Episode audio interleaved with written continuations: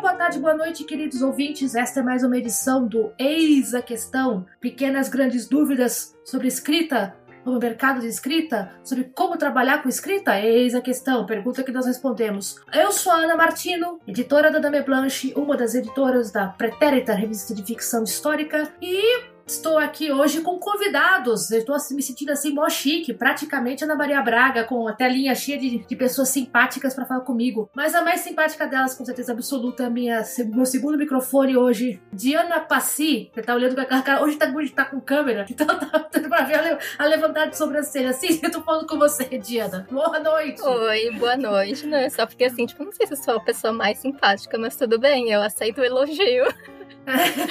Aceito elogio. Tudo bem. Bom, eu sou Diana Passi, é, eu tô aqui como host convidada por esse episódio mais um, está quase acabando a minha linha de host convidada aqui. É, eu sou editora, gerente de comunicação, gerente do Bom Senso também. Eu sou criadora da Flip Pop, eu fui a curadora da Bienal do ano passado. Então, muitas coisas com comunicação, livros, eventos. É basicamente isso. É, e nós estamos aqui com quatro convidados, porque nós vamos falar sobre estagiários do meio editorial. Então, por favor, nossos convidados se apresentem. A gente pode seguir a mesma ordem com que vocês já, já falaram aqui com a gente. Oi, gente, meu nome é João Rodrigues, eu tenho 25 anos, sou bacharel em tradução, especialista em produção e revisão textual, atuo diariamente como revisor numa editora de materiais didáticos e também sou estagiário na Calilpe Soluções Editoriais, onde eu acabo fazendo o cotejo e a revisão de algumas traduções literárias. Eu não sei se eu vou atrapalhar, mas eu só quero saber como que você fez tudo isso, João. Porque assim. Eu não vivo. eu só trabalho. Mas, João, você estuda ainda também? Não, ah, eu tá. faço alguns cursos. Eu tenho. Essa semana mesmo eu comecei a fazer um curso de tradução na Casa Guilherme Almeida, que vai até dezembro. Mas atualmente eu só, só faço cursos mesmo. É, já fiz minha graduação, minha especialização. Não sei se eu quero continuar. Não sei o que eu vou fazer do meu futuro. É só trabalhar mesmo. Não pensou no mestrado ainda? Na verdade, eu quero um mestrado, eu só não consigo pensar em um tema de estudo. Mas é, é assim, uma crise existencial que eu já sigo desde 2016, quando eu saí do bacharel. Gente, quem nunca, cara? Eu passo por essa também, não se preocupe. Meu nome é Carol, né? Carolina Oliveira. Eu tenho 21 anos, faço jornalismo na Casper Libero e sou social media na editora MOL, que é a maior editora de impacto social do mundo. Meu nome é Olivia Lober, eu tenho 21 anos. É, eu estudo letras é, português e inglês na UFRJ, bacharel. E eu trabalho numa comunidade online de escritores pertencente a uma editora pequena aqui do Rio de Janeiro. Oi, gente, meu nome é Luísa, eu tenho 21 anos, eu estudo editoração na USP e eu faço estágio na editora Melhoramentos como assistente é, na editoria de livros infantis licenciados para livrarias e interativos. Gente, coisa que não acaba mais. Sim, tipo, são muitas experiências diferentes. Eu justamente escolhi pessoas que trabalham em áreas diferentes e com editoras com perfis bem diferentes para a gente ter realmente um panorama do que é ser um estagiário do meio editorial. Então, acho que para começar, é... eu pensei em fazer esse episódio porque uma das perguntas que eu mais recebo por aí é justamente como eu posso começar a trabalhar em editora? E vocês, como estão justamente começando a trabalhar, tipo, no mercado editorial, eu acho que é legal ouvir de vocês. Como que vocês entraram nesse estágio? Como vocês começaram a trabalhar, então? Eu comecei, acho que tarde, de certa forma, assim, por mais que na minha graduação eu já tenha escolhido pensando no mercado editorial, é, minha especialização também, eu só fui começar a trabalhar com editoras literárias a partir dos meus 23 anos, que foi quando eu entrei no Sem Spoiler, que aí eu comecei a fazer mais contatos e, gente, contato é, assim, essencial nesse mercado, você dificilmente vai conseguir alguma coisa se você não botar a sua cara ali, é, fazer amizade com as pessoas e tudo mais. Enfim, e aí por meio desse networking, eu acabei sendo indicado por uma colega tradutora para fazer uma entrevista com uma das tradutoras da Calliope para eu fazer os cotejos e tudo mais. Enfim, aí ela me passou um teste, eu acabei a gente fez uma entrevista, eu passei e tô desde janeiro nisso, ganhando experiências todos os dias. Então, eu faço jornalismo, então eu não precisava necessariamente acabar numa editora. Mas eu tava ali, sabe, no segundo ano da faculdade, segundo, terceiro, que você tá pensando assim, todos os seus amigos estão estagiando e você não. E aí, na minha faculdade, tem um. Tem, na minha faculdade, a gente tem um grupo no Facebook que todo mundo coloca vagas de estágio, trabalho, enfim.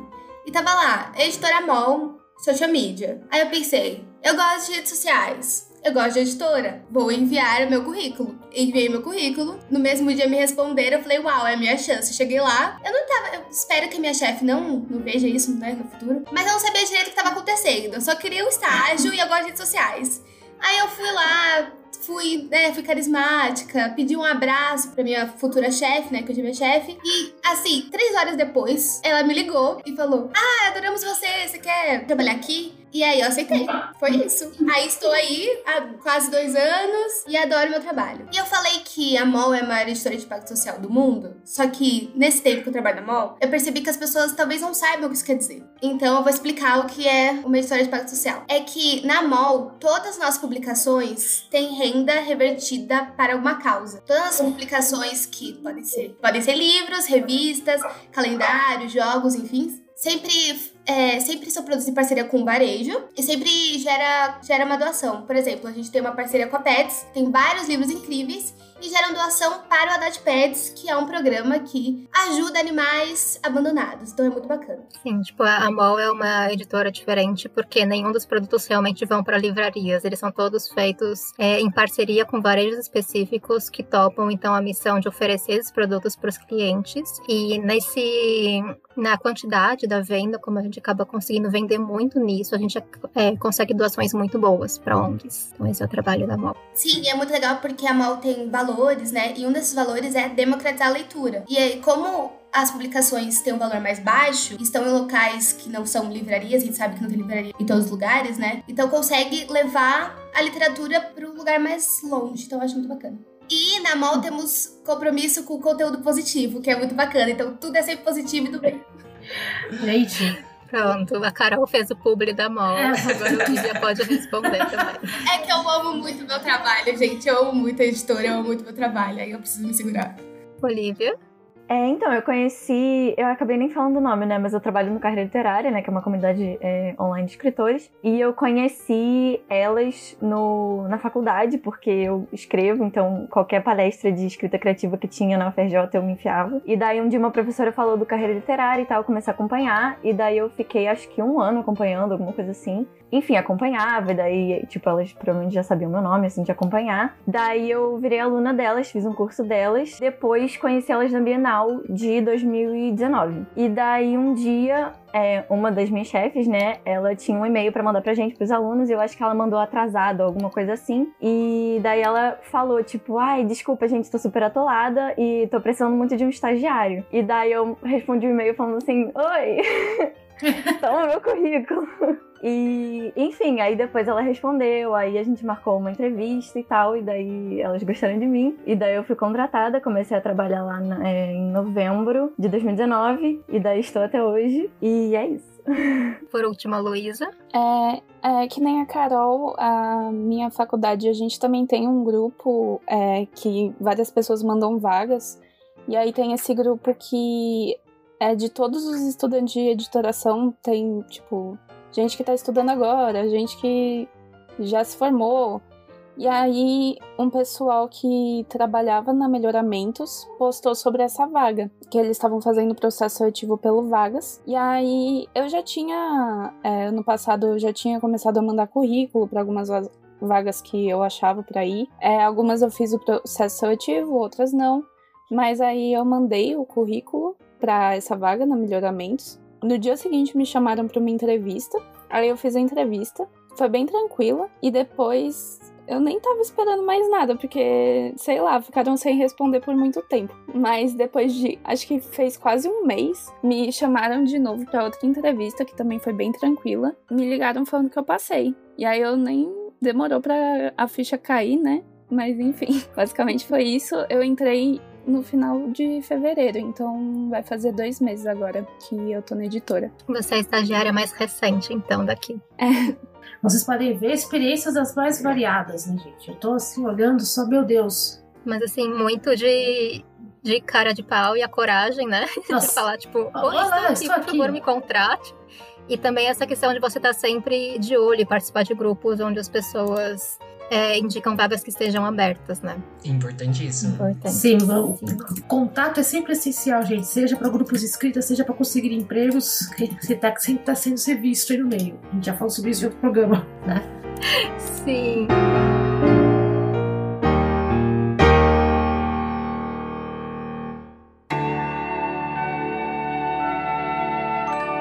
Escrever ou comer? Eis a questão. Agora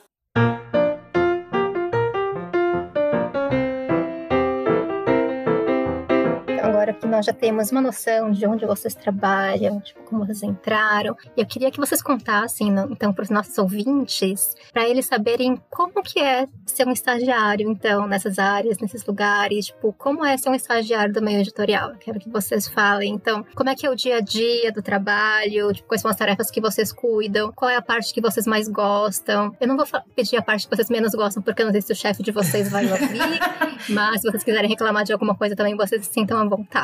É, este- a ideia do estagiário como o cara que só traz o café era do meu tempo. Espero que ele tenha melhorado um em 20 anos. É, digo, porque normalmente você só fala, tipo, do estagiário quando é pra colocar a culpa, né? Tipo, ah, é a culpa do estagiário. É, a culpa do coisa estagiário. tosca. O estagiário faz muita coisa, é muito importante. Então vamos falar sobre o que realmente fazem os estagiários. Por favor, Inclusive, eu gente. odeio quando falam isso. Aí o estagiário sofreu. Toda vez que tô na internet alguém falar em estagiário, eu começo a brigar. Porque não é assim, sabe? E se é uma coisa que chegou até você, provavelmente não foi o estagiário que fez. Ou alguém, alguém viu. Então não é culpa do estagiário. É, tipo, essa coisa É. de, ai, postou uma coisa errada, tipo, ah, é culpa do estagiário. Tipo, gente, não. Primeiro que redes sociais hoje em dia tem equipes trabalhando, não é só o estagiário, tipo, o filho do dono que começou a trabalhar lá. Vamos primeiro, né? E segundo que um estagiário, ele tem que ter uma pessoa que está coordenando o trabalho dele, que está supervisionando. Então, se chegou assim, a culpa não é realmente do estagiário, porque o trabalho deveria estar sendo supervisionado. Se não está, aí o problema é outro. Aí temos uma outra questão, né? Mas é- é- é- eu, venho do jornalismo, gente. A piada do estagiário apertou o botão na hora errada é um clássico. E o pior de tudo é que eu escutava isso quando eu tava no jornal e eu não era estagiária fazia muito tempo. Mas, Sim. ok, quem quer ser o primeiro a contar o, o- o dia a dia, né? Levanta a mão. Eu só quero dizer que eu tô assim, me sentindo privilegiada, porque quando a Diana falou assim, não, isso de estagiário pega o café é do passado. Ah, não, foi a Ana que falou, enfim. Fui. Aí eu falei assim, não, não, não, eu, eu fiz gestos. Aí o João arregalou os olhos e falou, pois é. Eu falei, como assim, gente? Isso acontece ainda? Graças a Deus acontece comigo. Infelizmente acontece. Eita, temos uma polêmica. Você tem que pegar café também, João? Não, Não. não, comigo. Ah, pelo amor, é, que eu, eu acompanho muito o Twitter. Então, por exemplo, se acontece algum deslize no marketing de alguma editora, alguma coisa assim, é muito normal eu acabar vendo alguém criticando um suposto estagiário que nem existe, talvez. Eu, é, é muito bizarro, é uma falta de respeito enorme, porque, assim, independente se você é estagiário ou não, todo mundo tá passível de erro. E é comum, tem que normalizar essas coisas. Tá, tá todo mundo balançando a cabeça concordando aqui, gente. Porque é de fato, não. Tenho pena dos estagiários. Mas, Karine, você falou assim com tanto entusiasmo, como é que é o seu dia a dia na, na MOL? Primeiro, a gente, da MOL, todo mundo tem que ser muito inspirador. Então eu já acordo. Brincadeira, mas é verdade. Que... é verdade. Inclusive, é, na MOL a gente tem um mapa de demandas. Que você mapeia todas as suas demandas, tá meio claro. E a minha primeira coisa é ser inspiradora. Porque senão não dá certo. Mas enfim, eu sou social media, né? Então eu cuido das redes sociais da MOL. Então eu chego, checo o Instagram, Facebook, LinkedIn, vejo o que tá acontecendo. E quando você falou qual a coisa que você menos gosta, eu já posso dizer o que eu menos gosto. Eu não gosto de pessoas mal educadas, porque normalmente eles chegam lá na DM sendo grosseiras. Não acontece muito na mall, mas como acontece pouco, quando acontece me impacta bastante. Inclusive, é, esses dias, em uma das nossas revistas, teve uma ilustração que tinham dois homens. Tinha só dois homens. E aí, uma galera começou a reclamar, falando que não era obrigada a ver dois homens na revista, que os netos podiam ver e eu fiquei irritada, aí já fiquei com ódio. E é isso que eu menos gosto. Mas enfim, eu checo as redes sociais, respondo comentários e DMs e depois eu produzo conteúdo para essas redes sociais, que na maior parte das vezes é para divulgar os livros, as publicações, livros, revistas e calendários, né? Então eu crio conteúdo para eles, eu faço legenda para post, penso em reels, penso em stories, que todo mundo acha que é super fácil pensar em stories, mas não é, tá? Que criar fio narrativo tem que fazer sentido, então não é tão fácil assim. Como na mall, é, não sei se é sempre assim, mas na mall a gente sempre pode tentar coisas novas, né? Então na mall tem umas revistas bimestrais. Então eu já faz umas quatro, cinco edições que eu escrevo crônicas para essas revistas. Então, às vezes eu tô fazendo isso também. É, na mão a gente tem um site, tem um blog. Dentro desse blog tem uma central de impacto, que é onde a gente conta as histórias das pessoas impactadas pelas nossas doações. E de vez em quando eu também escrevo para esse central de impacto. E temos livros. Então, pela primeira vez agora, estou escrevendo para o livro da Mal também. Então, eu faço um pouquinho, eu faço um pouquinho de tudo assim. Mas eu cuido das redes sociais mesmo.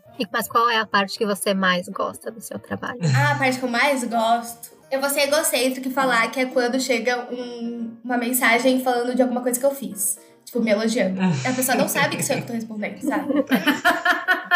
Não, mas eu gosto de pessoas que gostam da MOL, sabe? Quando, às vezes chega uma pessoa que fala assim: Nossa, eu li esse texto e me inspirou muito. Uma mulher mandou uma mensagem falando que leu uma, uma matéria que falava sobre perdão. E que aquela matéria fez, inspirou ela a pedir perdão pro amigo. E hoje eles são amigos de novo. E isso impactou a vida dele, sabe? Então, aí quando a gente vai lá e responde, fala: Ai, que bom que. Porque eu sempre falo, eu fico muito feliz em saber que as nossas publicações te inspiraram. Mas saber que realmente inspiraram é muito bom, sabe? Saber que você faz parte disso. E também todo, todo o lance da doação de mudar o mundo, né? É isso. Também fico bem feliz.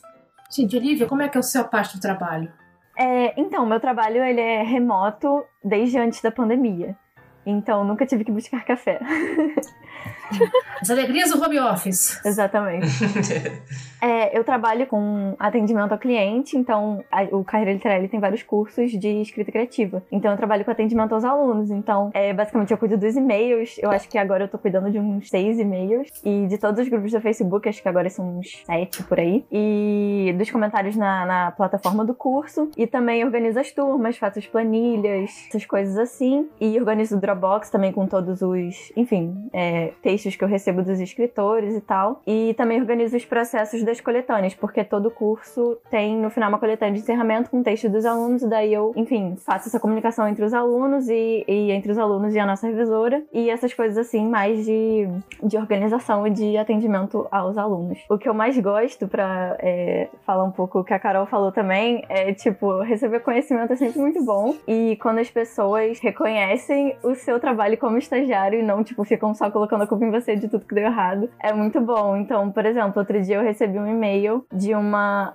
ex-aluna falando que vai publicar o livro dela e daí ela queria colocar a gente, tipo, a equipe do Carreira Literária, nos agradecimentos do, livro dela. E daí tinha o nome das minhas chefes e tinha o meu nome. Eu fiquei tipo, meu Deus, ela lembrou da estagiária. E daí eu achei muito fofinho e é muito legal. Escritores que lembram da estagiária quando vão publicar são os melhores. A fadinha da inspiração vai acertar a cabeça dele com mais carinho na próxima vez. Você lembra?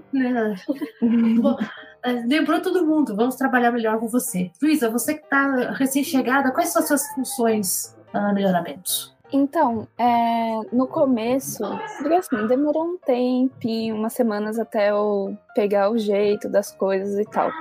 Então, no começo, eu fiquei com, assim, uns trabalhos de fazer apresentação de slide para o comitê editorial, ou montar planilhas, enfim, coisas assim. Mas agora eu já faço outras coisas que eu gosto mais. Então, todo dia eu chego, checo meu e-mail, vejo se a editora com quem eu trabalho me passou alguma coisa para fazer, alguma pendência, e aí eu dou uma olhada nos originais, então a gente vive recebendo e-mails com catálogos de editoras gringas para ver se tem alguma coisa legal, enfim. Então eu fico dando uma olhada nisso para ver se tem alguma coisa bacana para ser aplicada na minha editoria. Eu acompanho a produção dos livros também da minha editoria. Então, por exemplo, a gente tá com dois projetos agora em andamento. Eu vejo os arquivos, então a gente precisa mandar o arquivo para revisora. Eu ajudo a escrever os e-mails às vezes, ou quando volta, eu dou uma olhada no que a revisora fez, aceito ou faço meus comentários no que ela fez, né? Depois a gente passa para diagramadora. Enfim, fica nisso e eu também dando meus comentários. E eu acho isso muito legal, porque eu sou estagiária, mas as pessoas, sei lá, valorizam o que eu tenho para acrescentar, sabe? E Uhum. aí uma coisa muito legal que aconteceu foi, por exemplo, tinha uma capa de um livro que estava praticamente pronta e pediram para eu dar uma olhada. E aí eu peguei um erro. E aí eu fiquei tipo, hum, isso tá errado. Acabou que eu tava certa e aí eu fiquei feliz porque o, o livro não vai ser publicado com aquele erro, né? Tá vendo? Estagiário salvou o dia, gente. Tadá! Graças a Luísa não terá erro na capa. Exatamente. Ufa! Gente, erro de capa é o pior. Porque, né, que você, do lado de dentro você revisou tudo direitinho. Você passou o olho e. Meu Sempre Deus. Bom, por Envolve muito dinheiro, né? É, a impressão da capa é a pior possível, gente. É impresso, não tem como trocar. Você fala a pessoa que já viu o erro de capa em revista, e aí, eu, tipo, não fui eu que fiz o erro, nem eu que apontei o erro, mas eu já vi essa situação de parem as máquinas de impressão de revista. É, eu já vi caso que não, que era tipo, arranca a capa, imprime de novo e cola de volta. Porque Meu não tem Deus. como ir pra livraria com aquele erro. Então, Luísa realmente salvou o dia. Luísa, tá, tá, tá. Chefe da Luísa, se você estiver ouvindo, dê um aumento pra ela. Gente, eu sou a favor de alimentarem bem os estagiários. Eles são eles que movimentam, movimentam a máquina. Bom, e João? Então, diferente das meninas, né? O meu estágio é mais focado na parte ali da. Tri... Não que o meu estágio seja na tríade ali, né? Tradução, preparação, revisão, mas é a área que eu atuo, faço freelas e tal. Assim, o meu estágio, ele basicamente, pra mim, no momento, ele é ótimo, porque é uma chance que eu tenho de aprender. Porque eu basicamente, né, tenho que comparar o texto em inglês com a tradução da tradutora, ver se teve saltos, ver se tem pastel, que é, né, quando tem palavra trocada, letra trocada, e fazer uma revisão da tradução. E aí, esporadicamente, se eu tiver alguma sugestão de tipo, ah, para se eu acho que talvez alguma coisa pode deixar a tradução melhor, eu sugiro e tal. Então, assim, para mim, nisso é ótimo, porque eu tô ganhando experiência. Sempre quando a gente termina um livro, eu acabo recebendo um feedback, e esse feedback é muito importante para mim, porque às vezes ela cata erro que eu inseri, e tipo, isso é o pior tipo de erro, né? O erro que você insere é, é- é mil vezes pior esse do que o erro que você deixou passar. Para mim é ótimo poder aprender. A parte negativa, na verdade, não é a questão do estágio, é a questão da minha rotina, porque eu praticamente trabalho das 7 da manhã às 7 da noite. Então é basicamente isso. É. Mas é muito bom poder trabalhar, ter mais contato com literatura, né? Porque até alguns meses atrás eu quase não tinha esse contato no trabalho. Eu ia perguntar, João, você fez bacharelado para tradução em inglês e português ou tem mais idiomas? Não, só português e inglês mesmo. Infelizmente. Eu eu sempre pergunto, porque né, curiosidade mata o gato. Ou, no caso, o jornalista aqui em questão.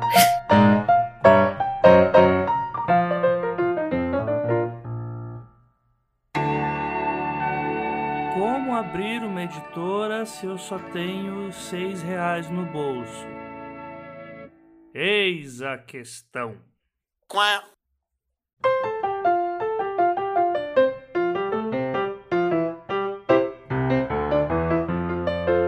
o João levantou essa coisa justamente de feedbacks e tudo mais, que é justamente a parte que deveria ser o centro do estágio, é você aprender. Você tá lá para aprender, esse é supostamente o seu primeiro degrau dentro da empresa. É, a gente sabe que nem sempre isso acontece, tipo, existe muito pensamento que ah, o estagiário tá lá só para fazer o trabalho que ninguém mais quer fazer e depois você troca. Mas correto seria o estagiário tá lá para aprender e com o tempo ele ir avançando na carreira e então pegando outros trabalhos e outros cargos e tudo mais. É, eu espero que isso aconteça com todos vocês. Mas eu queria saber, justamente, é, o que vocês, então, esperam como crescimento para vocês? Tipo, vocês pretendem continuar é, no meio literário ou, tipo, nessa área no qual vocês estão estagiando? Então, é, o que vocês esperam para o futuro? Tipo, quais que seriam os próximos passos que vocês gostariam de ter? Primeiro que levantar a mão, responde primeiro. Eu só quero dizer que é complicado você falar sobre o futuro, né? Futuro. Quem é que sabe do futuro? Ainda mais no Brasil 2021, né? Sim, a gente vai chegar ainda na parte sobre o futuro do mercado, mas no momento é só o futuro de vocês Ok, mesmo. Vamos, vamos, vamos focar que, que o mundo não irá acabar não tão cedo, né? Porque vocês irão se formar, já é, ou vão progredir na carreira, e aí, ok, o que vocês imaginam que seria? Vamos descontar o fator pandemia, tá, gente? Eu sei que é, é uma situação um pouco É. complicada, complexa, mas vamos lá, vamos fazer esse exercício de ficção um pouco. É, no meu caso, eu sem dúvidas quero continuar na área, até porque, assim, eu tô tendo essa rotina doida que é pra conseguir conhecimento, conseguir experiência, pra quando as oportunidades começarem a chegar pra mim, né, de receber freela, não importa, né, de tradução, revisão, preparação, de eu saber que quando eu tiver essa oportunidade eu vou estar bem preparado, de que eu vou fazer um bom trabalho. E assim, é, é muito incrível, porque você vê o trabalho da outra pessoa, você consegue ver, tipo, a forma como ela pensa, que é completamente diferente da sua, e você fala, nossa, eu não faria isso que ela tá fazendo, mas isso é muito bom. Então, pra mim, eu com certeza quero continuar nesse mercado, freelancer, CLT, o que for. O mais comum é freelancer na minha área, mas. Só que pra mim é, é um tanto assim, eu, eu tenho muito medo de depender só de freela, porque é muito difícil você ter uma agenda que vai te garantir um salário bom todo mês só vivendo de freela. E até você construir um nome pra chegar nesse nível de ter freela sempre. Então, assim, enquanto isso não acontece, a gente vai ralando com dois, três trabalhos pra tentar no futuro conseguir viver da literatura, do mercado editorial de uma forma confortável. Isso, é isso, é isso um problema. Acho que a Olivia pode ser a próxima. Fui intimada. É, eu com certeza gostaria de continuar no mercado editorial. Eu acho que eu tenho vontade de trabalhar com leitura crítica. Eu comecei recentemente a fazer fila de leitura crítica e com edição de textos. Eu gosto bastante dessa parte. É, inclusive, João, se quiser dar dicas de como conciliar tudo isso sem, tipo assim, faculdade, porque eu tô me acostumando agora a conciliar faculdade e estágio e frila e, tipo, tudo e vida sem morrer. Olha, Depois de quatro meses, essa semana eu precisei começar a fazer terapia, então, assim, já recomendo. Tá bom, já faço, então já estou no caminho certo, eu acho. Mas é isso, eu acho que eu tenho vontade de trabalhar com leitura crítica e edição de textos, e com certeza eu quero. Eu, eu amo o mercado editorial assim mesmo, no, no caos, na pandemia, tipo, eu gosto muito. E eu sou otimista, assim, tipo, infelizmente, tipo assim, dei a má sorte de ser otimista, então eu tenho, não sei, esperanças pro mercado editorial. Gente, esperança é a última que morre, gente. Não tem, não tem Exatamente. No mercado também. A gente, já decretaram a morte do dele no mercado editorial tantas vezes que é o Highlander. Pois é, quando o mercado editorial não tá em crise, a gente sobrevive. É, de algum jeito ele sempre sobrevive. A gente pode passar por muitos perrengues, mas alguma coisa sobrevive. A gente vai se transformando, né? Vai se alterando. Eu sou do tempo que a pessoa perguntava se blog era literatura, e atualmente as pessoas perguntam se e-book é literatura, é, porque não tem, na livraria, não tem uma livraria física. Então a gente vai sobrevivendo. No final das contas, continua sendo literatura, a gente continua trabalhando, ao bem por mal. Você é autor de verdade se você só publica em e-book, Ana? Eu fiquei profundamente ofendida com essa questão, pra ser sincera. E escutar um audiobook é ler? É, as questões perenes, mas como eu lembrei que, né, que eu- quando eu tinha 20 anos a pergunta era blog é literatura? chamavam, chamavam as pessoas que escreviam é, ficção em blogs perguntar se era literatura, então pra mim achava, é, mudou, mudou a mídia, a pergunta é a mesma. É, Se pergunta é sim, eu me considero uma autora, apesar de só publicar e-books e só escrever e-books. E daí, vem em mim, não gostou e processa. É escritor, sim. Audiobook é leitura, sim. Povo chato. Povo chato. Gente, Bom, Luísa, Já até me perdi na pergunta. é o que você Ah espera pra você no, tipo, no futuro da carreira, se você pretende continuar É, sim, eu pretendo continuar na carreira. Eu tô fazendo editoração porque eu gosto muito desse mercado e eu sempre, assim, quando eu era criança, acho que não criança, mas enfim, antes de fazer a faculdade, né, eu, o trabalho dos meus sonhos seria trabalhar com livros. Só que eu não sabia que essa graduação existia até o ano que eu fui prestar vestibular. E aí, enfim, eu gosto muito da, da graduação e eu tô gostando muito desse estágio. Eu acho que eu não faço só, né, os trabalhos que seriam típicos de estagiário, eu acho que eu tenho muitas oportunidades para aprender. É, e eu não sei com o que eu quero continuar trabalhando, né? Eu tô aprendendo muitas coisas e vendo que tem muitas possibilidades. Eu acho que trabalhar com livros infantis não era exatamente uma. Não sei, eu não tinha pensado sobre isso, mas eu tô gostando da área. E, bom, enfim, vamos ver, né, o que acontece aí. Mas sim, quero continuar. É, e eu acho que assim, vocês não precisam definir já agora, sabe? Você tá então trabalhando nisso, tipo, como assistente do editorial do infantil mas daqui a um tempo você decidir que, ah, sei lá, eu prefiro ir para comunicação ou para arte, para alguma coisa assim. Tipo, gente, não tem problema nenhum. Você não precisa definir o que você vai fazer no resto da vida, tipo, quando você ainda é tão novo. E você é. precisa fazer só uma coisa, né? É. Exato. Ninguém, vídeo ninguém mesmo. Faz... É. é fácil pro João falar porque ele faz 27 coisas, mas tudo bem. É, João, eu também vou precisar de umas dicas aí. Gente, eu não recomendo. mas é que o começo é difícil, então assim, a gente tem que se virar nos 30. Eu não quero romantizar a situação que eu vivo. É, o, assim, eu deixo de fazer muita coisa para tentar chegar onde eu quero chegar. Mas, assim, cada um sabe o que faz. Eu não recomendo, assim, você se sacrificar tanto. Mas é que eu acho que para mim é mais difícil. Assim, eu cresci ali no interior de São Paulo, nunca fui em evento literário, nunca tive contato com pessoas literárias. Então, para mim é tudo muito novo. Para eu construir meu nome vai ser difícil. Então, assim, eu tô me sacrificando agora e eu espero que valha a pena no futuro. Olha, a experiência sempre é válida, viu, gente? Eu, por nunca pensei que eu ia trabalhar com culinária e eu fiquei 10 anos trabalhando com comidas e bebidas. Né? Formada em relações internacionais, tinha nada a ver com o assunto. Aí eu fui, acabei pegando emprego porque a pessoa que me contratou falou assim: Olha, eu preciso de alguém que goste de cozinhar, sabe o que tá fazendo, que consiga traduzir receitas do inglês e português. Estava desempregada. Falei, beleza, vamos, né? E fiquei 10 anos nisso. Então nunca se sabe. Futuro é uma coisa muito estranha. E por último, a Carol. Ah, é que assim, né? Vou burlar, eu acho. Porque eu gosto de falar que eu sou comunicadora. Porque eu faço jornalismo, mas aí eu também sou podcaster. Inclusive, eu podia ter dito isso no começo para fazer merchan do meu podcast, né? Mas enfim. Pode é... todo mundo fazer seu próprio merchan no final, não tem problema. É, no final a gente, no final a gente libera, pro, libera espaço para vender o peixe, não se preocupe.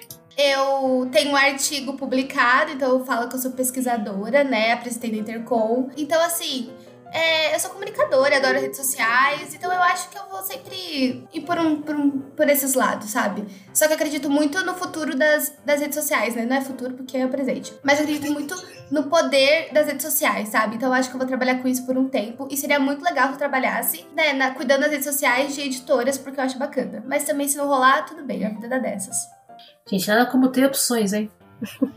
Já deixou é, tipo, e ouvindo vocês estão voltando para essa questão de não tem problema mudar de área, foi interessante, porque eu justamente, meu primeiro estágio foi numa empresa que prestava serviço para uma editora, que nem o João. Então, tipo, eu trabalhava, o meu começo do meu trabalho foi fazendo revisão e diagramação para uma prestadora de serviço. Depois também eu trabalhei com, com redes sociais, com atendimento, mas eu no meio disso também fiz um estágio de, de direitos estrangeiros. É, e aí depois também eu também comecei a trabalhar mais com essa parte de aquisição e de mexer em texto, que nem a Luísa, mas também continuei fazendo muitas coisas que nem a Olivia de cuidar de comunidade. Então, assim, gente, não tem problema, vocês podem passear pelas áreas, que uma hora dá certo, uma hora vocês encontram também o que vocês gostam. E se quiser fazer várias coisas ao mesmo tempo, também, também não tem problema. Só toma cuidado, por favor.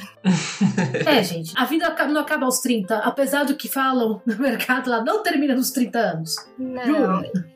E, e assim, eu acho que se eu pudesse dar um conselho para vocês, eu vejo tipo de gente que tá começando no trabalho e tudo mais, que existe muito essa pressão de você ter que entregar tudo que te pedem, de ser tudo perfeito, porque senão, tipo, sei lá, vão te demitir ou sei lá o que, ou tipo, existe essa impressão de que você tem que ser incrível e você tem que se aceitar se sacrificar para você poder continuar então com esse trabalho e talvez crescer. E tipo, sim, nunca é fácil um trabalho, tipo, infelizmente. Mas eu acho que é importante, é, em qualquer fase da sua carreira, você sempre pensar se aquele esforço vai de fato valer a pena, sabe? Porque a gente fica muito nessa esteira, assim, de, ah, tá difícil agora, mas daqui a um tempo eu vou ser promovida e eu vou poder fazer essa outra coisa que talvez seja mais legal, ou tipo, ah, eu vou ganhar mais, tipo, alguma coisa assim, sabe? E eu acho que com o passar do tempo eu fui aprendendo a olhar para cima e ver quem são essas pessoas que estão nos lugares que eu gostaria de estar e ver, mas elas estão realmente felizes? Tipo, é realmente uma coisa tão incrível de almejar, tipo, essa coisa de, ah, eu tô me matando agora, tipo, tá muito difícil, mas um dia eu vou chegar naquela posição. Mas aquela posição é realmente tão legal quanto eu acho, ou eu vou continuar achando muito ruim quando eu chegar lá também, sabe? Então, por que que eu tô me matando agora? Se talvez essa recompensa por me matar agora, na verdade, também não seja uma recompensa tão boa. Reflexiva agora.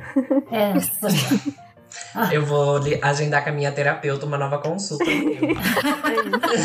Eu queria compartilhar uma coisa que minha chefe sempre me diz, que é não trabalhamos com vidas. Eu acho que ninguém aqui trabalha com vidas. Se por acaso deixar de entregar alguma coisa, demorar um pouquinho, ninguém vai morrer, porque a gente não trabalha com vidas, então tá tudo bem.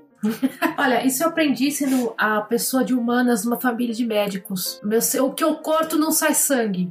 Então, é, o, o meu pai sempre falava quando eu. É, quando meu pai ficava, eu ficava nervosa com o trabalho, né? Meu pai falou assim: olha, respira, que você o que, o que você corta não sai sangue, né? Qualquer coisa volta. E eu, eu já sou, faço coro a, a Diana no sentido de você não, não se queimar, não se explodir no trabalho, né? Eu sei que falou, falar, falar é fácil, mas como eu já tive bastante crise de burnout, como se fala hoje em dia, 20 anos atrás não tinha nada disso, você só ficava louco por um tempo e ficava, precisava chamar terapeuta, a mãe, melhor amiga, etc. Ah, Lembre-se que você não tem substituto, você é você. Né? Então, cuide de você primeiro, para você poder continuar ah, no seu, continuar os objetivos. Então, a carreira de estagiário é uma coisa muito louca, justamente porque a gente está começando e tem aquele, todo aquele ímpeto de chegar em algum lugar o mais rápido possível. E às vezes esse negócio de chegar o mais rápido possível, se chegar, você chega, mas em que estado que você chega, né? Então, ah, lembre-se de cuidar de você também.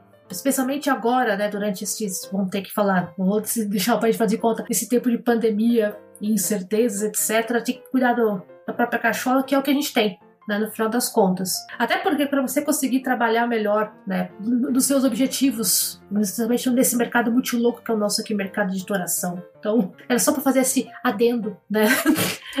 fazer essa colocação.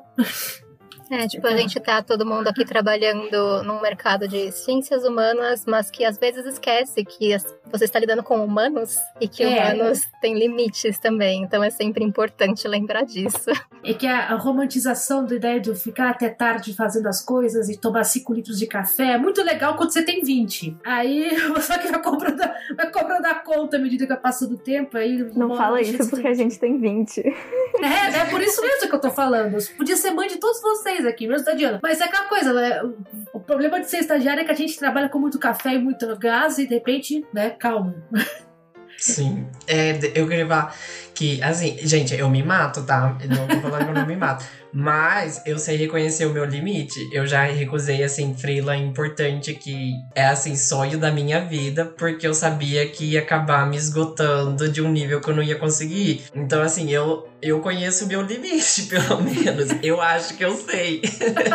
eu não saio aceitando qualquer coisa também, assim, mesmo que seja o sonho da minha vida. Eu acho que, assim, as coisas podem acontecer, mas tem a hora certa pra isso acontecer. Uma pessoa sábia, cara. Aí é uma pessoa sábia. Sim, e eu acho que as pessoas romantizam demais o mercado editorial às vezes. E, tipo, quando a gente fala, ai, tem um bando de gente com crise de burnout, tem um bando de gente surtando, as pessoas não acreditam muito. É tipo, ai, não, mas o mercado editorial é lindo e perfeito, não sei o quê. Só que, tipo, não, é Sim. muito trabalho, é trabalhoso e é. É muito sacrifício também. Exato.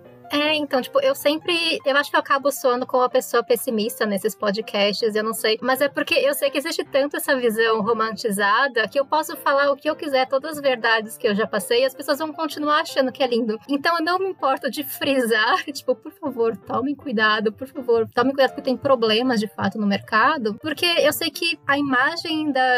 Uai, do, do editor, tipo, da pessoa que trabalha em editora e que é paga para, para passar o dia lendo, que não é verdade. E, tipo, existe tanto isso que eu, acho, que eu acho que é importante a gente de vez em quando parar e bater na tecla. Tipo, gente, sim, é legal. Tipo, eu amo esse mercado, de verdade. Não tô falando isso para desencorajar ninguém. Tipo, eu amo esse mercado, é o que eu escolhi fazer, é o que eu pretendo continuar fazendo pro resto da minha vida. Mas eu sei que ele tem problemas e eu acho que é sempre mais legal você começar, então, bem informado. É isso que eu quero. Justamente porque você gosta do seu, do, do seu trabalho, do seu mercado, é que você bota esses alertas. Porque você quer que a coisa melhore o máximo possível, né? Exato, eu quero Sim. que todo mundo tenha uma boa chance.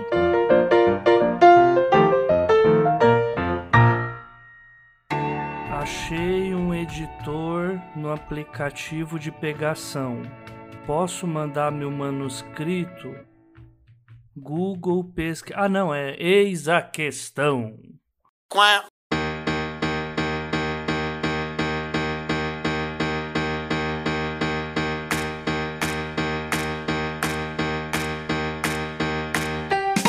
Falando de querer o melhor, como vocês podem tá bem claro nessa conversa. Eu e a Ana, a gente tá mais tempo nesse mercado, então é, a gente tem uma visão, talvez, tipo, não mais tão empolgada sobre a situação, sobre o mercado. Só que em breve é a geração de vocês que vai estar tá tomando conta dele, que vai estar, tá, tipo, na maioria dos cargos tudo mais, tomando as decisões. Então, eu gostaria justamente de ter essa visão, tipo, de pessoas dessa nova geração sobre o que vocês acham do mercado, o que vocês estão vendo, o que vocês acham que poderia melhorar, tipo, quais são os seus sonhos para o mercado, ou enfim, algo assim. Eu só queria falar uma coisa que você falou que se tudo der certo, seremos os próximos chefes, né, galera? Vai dar tudo certo, então seremos os próximos chefes. Então essa é a hora que a gente tem que colocar os limites, porque quando formos chefes, pra gente é, colocar os nossos limites nos nossos estagiários e não os limites que a gente não gosta que os nossos chefes coloquem na gente. Vamos transformar isso daí, hein, galera? É Exato, vamos parar com esse ciclo de tipo, ah, mas eu também sofri, então você tem que sofrer também. Tipo, não, por favor. E vamos abrir margem aí para pessoas sem experiências entrarem na área, né? Porque isso também é um problema.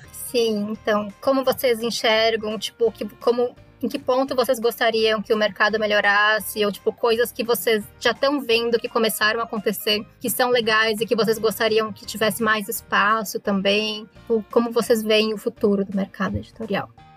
Bom, eu acho, eu tenho assim esperanças, porque eu acho que enquanto a gente tiver livro, a gente vai ter uma esperança, um escapismo, uma diversão, entretenimento, um aprendizado. Eu acho que eu não vejo assim é o, o mercado livreiro morrendo de vez, mas a gente ao mesmo tempo fica descrente porque é uma, uma falta de incentivo gritante dos nossos governos e principalmente agora com essa suposta taxação que, que eles querem implementar é desanimador pensar que um, um, um livro é um objeto que vai estar restrito às pessoas que são recebem 10 salários mínimos, pelo amor de Deus, gente. Mas assim, na questão de emprego, eu queria que tivesse mais abertura para as pessoas novatas, mas eu entendo também que tem, tipo, de certa forma, alguns editores enxergam que ah, é mais fácil entrar em contato com quem eu já sei que vai fazer bem, que vai entregar no prazo certo, e é isso. Só que, né, tem muita gente que tem esse sonho de entrar no mercado, então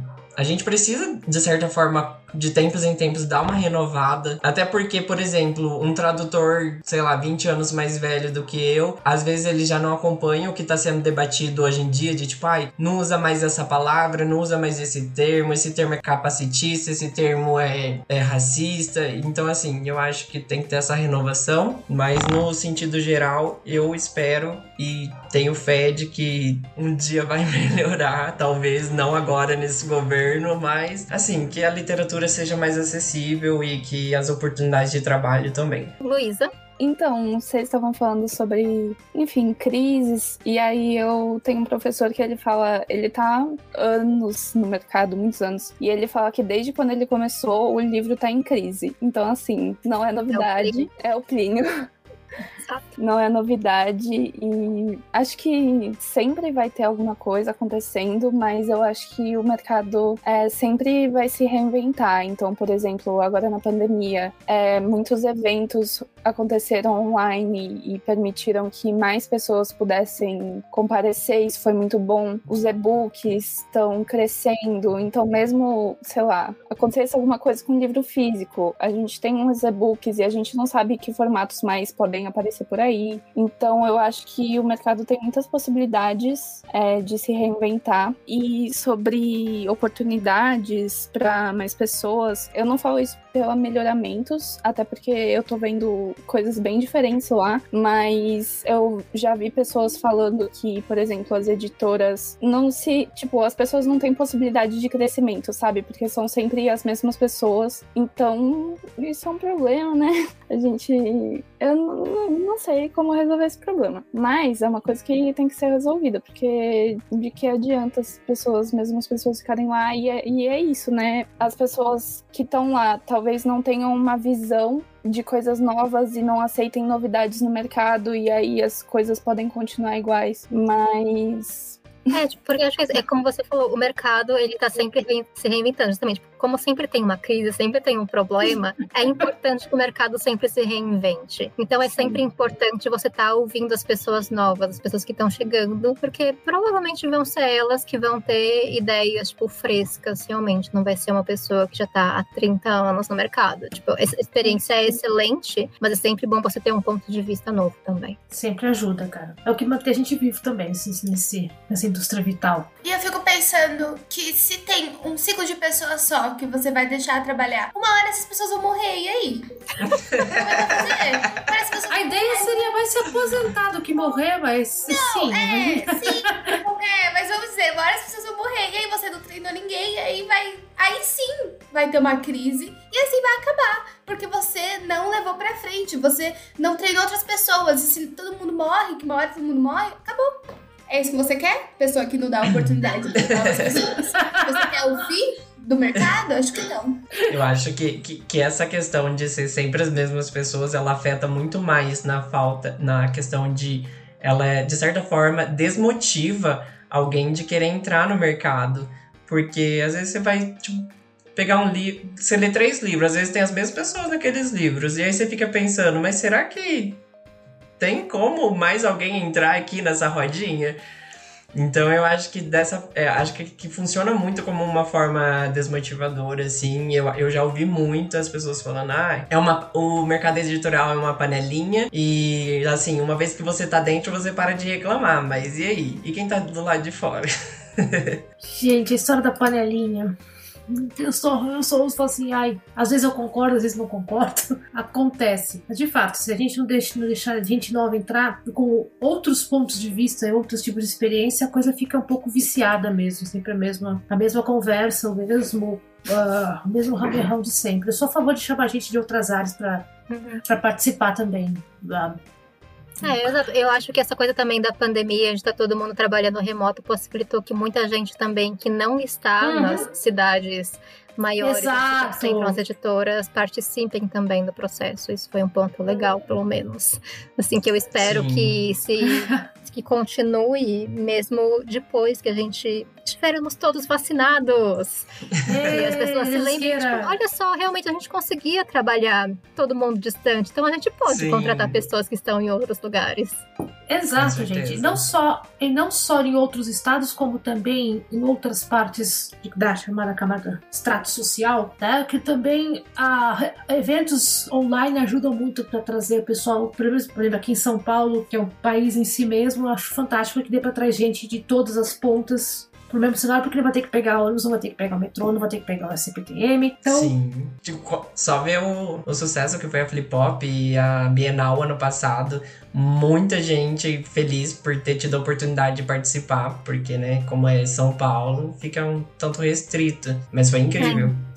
Assim, tipo, É. quando eu tava anunciando, quando eu tava anunciando os autores da Bienal do ano passado, era muito legal ver os comentários, tipo, ai, nossa, vai ser a primeira Bienal da minha vida, porque não tem aqui na minha cidade. Ai, muito legal. Sim. Compensa toda a dor de cabeça da produção, né? Eu já, eu tava uns, eu tava uns dois anos querendo muito ir pra Flip Pop, mas como eu era em São Paulo, né, eu sou do Rio, e daí a primeira que eu participei foi a do ano passado, e foi muito legal. Gente, eu sou, eu sou realmente a favor que os eventos online continuem, mesmo depois que tivermos todos vacinados, transformados em jacarés. Sim, eu também. Acho que eles são muito importantes. De divulgação. E como eu re- reforço, sou a favor de que tragam mais gente de outras áreas aqui para o mundo, pro mundinho editorial. Eu sou a pessoa que veio do, do RI, né? Sou a chata de galochas que estudo teoria de guerra e acho o máximo falar de livros de fantasia, porque eu consigo apontar todos os errinhos de exército dos caras. Mas eu sou a favor de trazer mais gente, de conversar, de trazer mais bagunça. E sou a favor dos, dos direitos dos estagiários. Então, pessoal que está ouvindo aí que contrata estagiário, lembre de pagar salário decente, décimo terceiro, um bom vale, bom vale refeição, um vale transporte quando voltarmos à confusão aqui, porque são os estagiários que fazem a coisa funcionar, gente. Né? E nós, vocês não estão aí só para servir café. Sim, aviso. Tem gente que ainda faz isso, então, por favor, né? Vamos ampliar um pouco aí a- as ideias. Então falta Diana. Olivia e Carol responderem o que elas acham. É. Ah, eu vou relembrar que eu trabalho na Editora Mal e na Editora Mal todas as nossas publicações são 100% físicas. Tipo, se para de, passou o número da revista, você não vai conseguir lá de volta. Acabou, não tem lugar nenhum. E nos meus primeiros dias trabalhando na Mal, eu disse: o impresso acabou. A minha chefe olhou pra mim e falou: Como assim o impresso acabou, Carol? A gente trabalha com impresso, esse é o nosso modelo de negócio. Opa, ups! Aí, assim, se eu não fui demitida naquele momento, eu realmente nunca mais vou ser, né? Mas tudo bem. E eu acho que todo mundo falou, né, que o, o mercado tá. O modelo. O mercado tá em, em crise desde sempre. Mas eu acho que a gente sempre pode abrir espaço para novos modelos de negócio, né? Porque. Vamos pensar em livraria. Eu estou numa cidade agora que a livraria mais próxima está a cinco cidades. E aí, o que eu faço? Compro na Amazon. E sabemos que a Amazon não é o ideal, né, galera? Sabemos que não é muito bacana. Então, a gente não sei, eu não tenho esse modelo de negócio, a mal tem, tá? Mas eu sei que não pega todo mundo. Vamos abrir espaço para novos modelos de negócio, deixar de, sabe, preconceito, com, não sei, sabe? É isso. E vamos democratizar, vamos doar para ONGs que democratizam a leitura. Procure a Associação Vagalume, é muito legal, democratiza a leitura e empodera pessoas. É isso. É isso aí. Bom, acho que faltou a Olivia só. Isso. Para retomar um pouco o que o João falou sobre essa coisa do mercado editorial parecer muito inalcançável para as pessoas, assim, e também para retomar uma coisa que a Diana falou sobre ela sempre ser a pessimista do rolê, porque ela fala que é, tipo, sempre frisa as partes negativas, digamos. Mas eu acho que frisar as partes negativas não é nem não é nem uma questão de ah, é muito estressante não não trabalhar no mercado editorial. Eu acho que é uma questão de a gente descer o mercado editorial desse pedestal justamente para fazer ele ficar mais acessível. E daí eu acho que, não sei, assim, eu acho que い no, no, meio do caos que é o mercado editorial brasileiro, eu acho que ele tem muito potencial e a gente tem muito muito para onde crescer ainda, tipo, justamente porque o mercado editorial é muito romantizado, muito colocado nesse pedestal, eu sinto que às vezes é a gente precisa de entender que trabalhar no mercado editorial é uma profissão e é sério, não é tipo, ah, eu estou respirando e sendo paga para respirar, tipo, não é isso. Eu odeio tanto esse medo. Sim, e as pessoas têm muito essa noção, assim. E eu, como escritora, eu também trabalho muito com escritores, eu não, não sei se é essa impressão que vocês têm, mas eu, a impressão que eu tenho é que, tipo, vou puxar um pouco pra, pra esse lado, mas é que a, a impressão que eu tenho é que o escritor é o profissional do mercado menos profissionalizado de todos. Porque, tipo, a gente entende que um editor é um profissional, a gente entende que um revisor é um profissional, mas as pessoas não entendem que um escritor é um profissional. E eu acho que a gente ainda tem muito a crescer nessa questão de profissionalização dos escritores, do trabalho de escrever. E não sei, eu acho que assim, com dólar caro e papel caro e tudo caro, tipo, a escrita nacional, né, e a literatura nacional cada vez, tipo, é a opção melhor, né, para as editoras publicarem livros de literatura de gênero, literatura jovem todas as literaturas possíveis. Então eu acho que vai muito por esse caminho, assim, pelo menos eu espero que vá, né, de a gente levar mais a sério as pessoas que trabalham no mercado editorial e descer dessa, desse pedestal de tipo, ó, oh, são fadas mágicas que respiram e são pagas e não sei o quê. É, sim, é justamente, tipo, eu acho que é importante reconhecer os problemas não porque eu quero só ficar criticando, falando, mas porque eu quero que a gente conserte esses problemas. E para consertar, o primeiro passo é reconhecer que eles existem. Então, eu acho que é, é também muito o propósito desse podcast em geral, tipo, levar informações para as pessoas em qualquer lugar que elas estejam, para caso isso realmente seja o seu sonho, você tá aqui recebendo essa informação de graça e você pode ajudar a gente a consertar o mercado junto, todos nós. É isso. Exatamente, pessoal. Esse é o objetivo também do programa, né? Como a gente não teve isso quando a gente entrou no mercado, ajudar o pessoal, o objetivo também aqui dessa questão.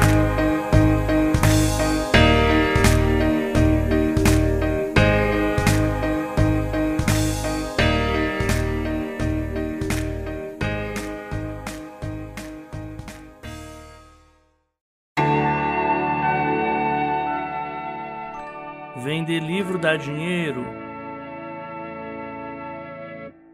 Eis a questão. Quá.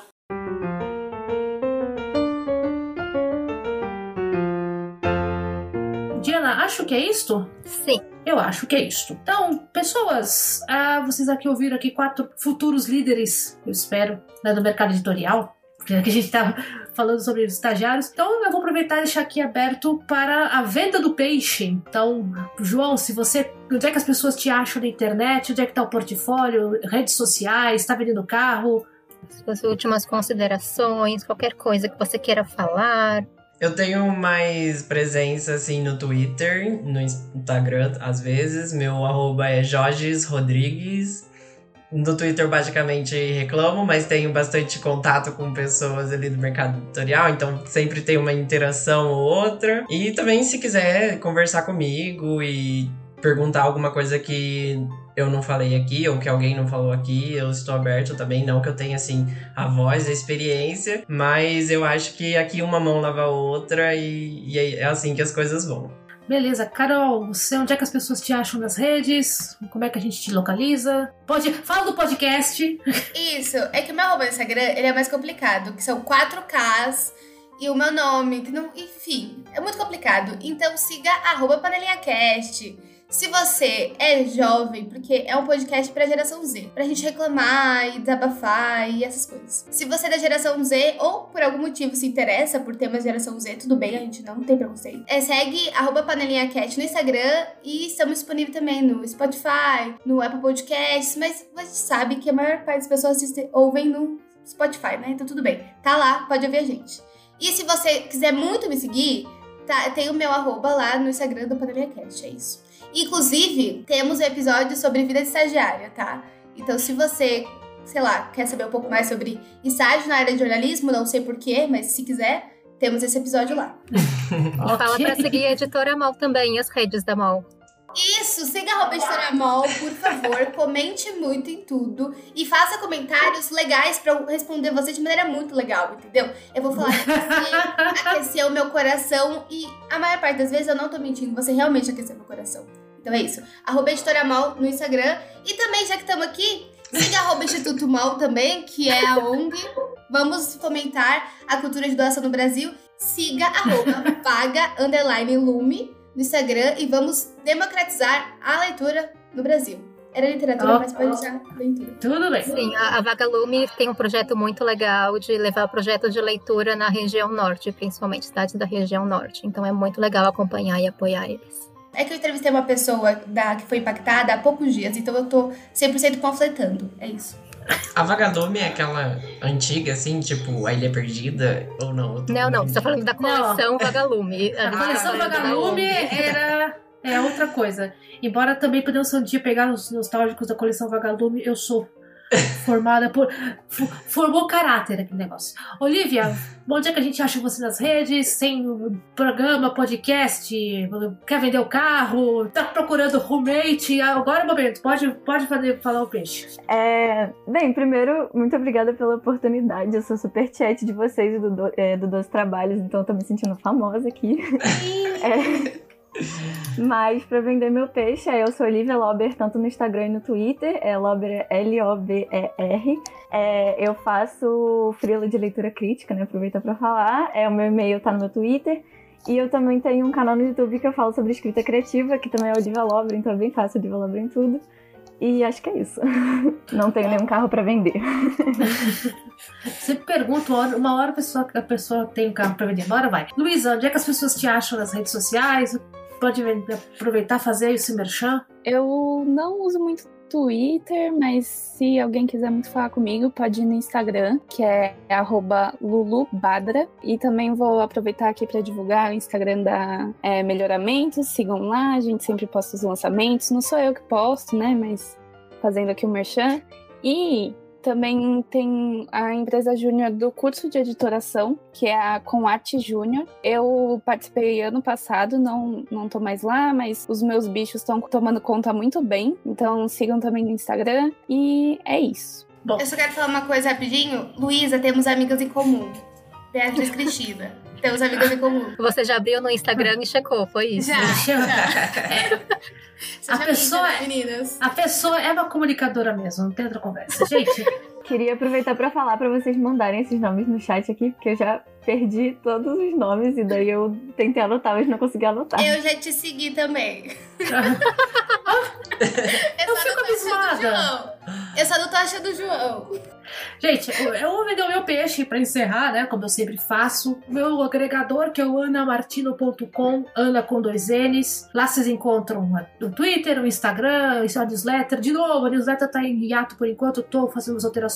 Maio tem novidade, prometo. Ah, vocês encontram a Dame Blanche em editoradameblanche.com. Viva! Vamos ter um site novo em breve, estão reformando, mas por enquanto nas redes sociais, Edite Dame Blanche no Twitter, Editora Dame Blanche, tudo junto, no Instagram. E como sempre, os 12 trabalhos, vocês vão encontrar os 12 trabalhos, 12 numeral. Diana, as pessoas te acham nas redes sociais como no Twitter, por favor, arroba Diana Passi, porque é a rede social que eu uso para interagir com todo mundo de fato. Quem quiser me procurar lá, tirar dúvida, não tem problema nenhum. Assim que eu posso, eu entro lá e eu respondo. Eu tenho um Curious Cat que eu não consegui responder nas últimas semanas, mas eu vou voltar lá e pegar as, as perguntas que as pessoas têm mandado. Então, se você tiver alguma dúvida e não quiser, tipo, mandar uma DM porque você quer ser anônimo ou alguma coisa assim, você pode mandar a sua dúvida lá no Curious Cat, que daqui a pouco eu volto lá e eu respondo tudo. É isso. Bom, tá aí. E para quem estiver ouvindo e estiver com vontade de mandar perguntas, mandar é, questionamentos, perguntar quando é que você pode ser convidado para o próximo, próximo chat coletivo, uh, quer mandar pauta, quer mandar uh, patrocínio, estamos aceitando. O e-mail de trabalho aqui é os12trabalhos.gmail.com. Lembrando mais uma vez, o 12 é numeral. Ficamos por aqui nesse primeiro podcast com convidados, no plural. Tô achando muito legal. João, Carol, Luísa, Olivia, muito obrigada por terem participado, terem dividido aqui essa noite de sexta-feira conosco. Diana, como sempre, muito obrigada, né, por todo, todo o trampo, né? Sim, foi ótimo. Tipo, obrigada, pessoal. Gostei muito da conversa. Espero que nossos ouvintes curtam também. E é isso, gente. Encerramos por aqui. Qualquer dúvida, questão, tá querendo saber como se escreve? Eis a questão. Nós respondemos.